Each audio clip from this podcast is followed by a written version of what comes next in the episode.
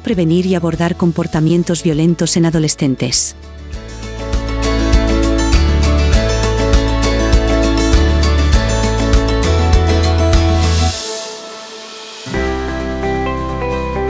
Bienvenidos y bienvenidas a Espacio Familiar, el podcast de UNAF que te ofrece un espacio para descubrir, reflexionar y aprender sobre las familias y las relaciones familiares, siempre desde un enfoque positivo y de reconocimiento de la riqueza de la diversidad. En el episodio de hoy hablaremos de cómo prevenir y abordar comportamientos violentos en adolescentes. La adolescencia es una etapa de cambios y desafíos, tanto para las personas jóvenes como para sus familias. Uno de los temas de mayor preocupación para padres y madres es lo referente a los comportamientos violentos, tanto hacia otras personas como hacia sí mismos y mismas. Las autolesiones, por ejemplo. Dentro de la violencia hacia otras personas está aquella denominada violencia filioparental, donde hijos o hijas ejercen comportamientos violentos recurrentes hacia sus padres u otros adultos de referencia. Pero también se presentan problemas como el bullying o el ciberbullying, donde los y las menores ejercen violencia hacia sus iguales, bien sea de modo presencial como a través de las tecnologías.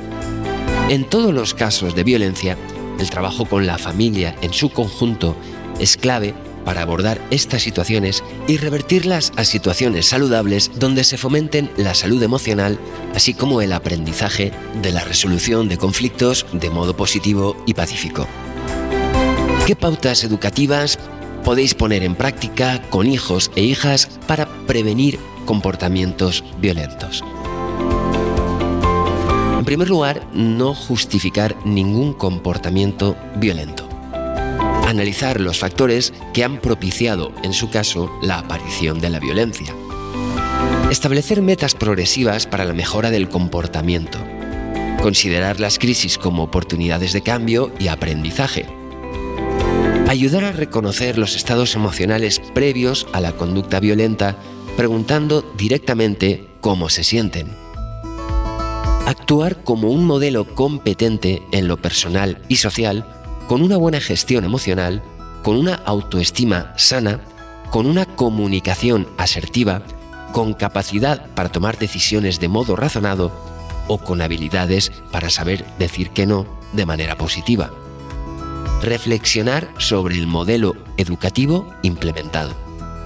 Transmitir apoyo y seguridad para aceptar las situaciones de dificultad ayudar a aceptar la existencia de otros deseos o ideas opuestas en otras personas, mantener un diálogo abierto entre los distintos miembros de la familia, evitar repetir actuaciones, ser flexibles y variar de tácticas, comprender que las conductas violentas se pueden desaprender, proporcionar actividades gratificantes a hijos e hijas, fomentar el que tengan relaciones sociales positivas y saludables. Establecer normas y límites claros, firmes, pero siempre dialogando con hijos e hijas. Y por último, pero no menos importante, pedir ayuda profesional si es necesario. Y ahora vamos a hablar de las autolesiones. Las autolesiones son comportamientos deliberados que causan daño generalmente como respuesta a emociones negativas o para buscar alivio temporal. Los y las adolescentes pueden recurrir a esto como una forma de autorregulación emocional, búsqueda de atención o liberación de responsabilidades.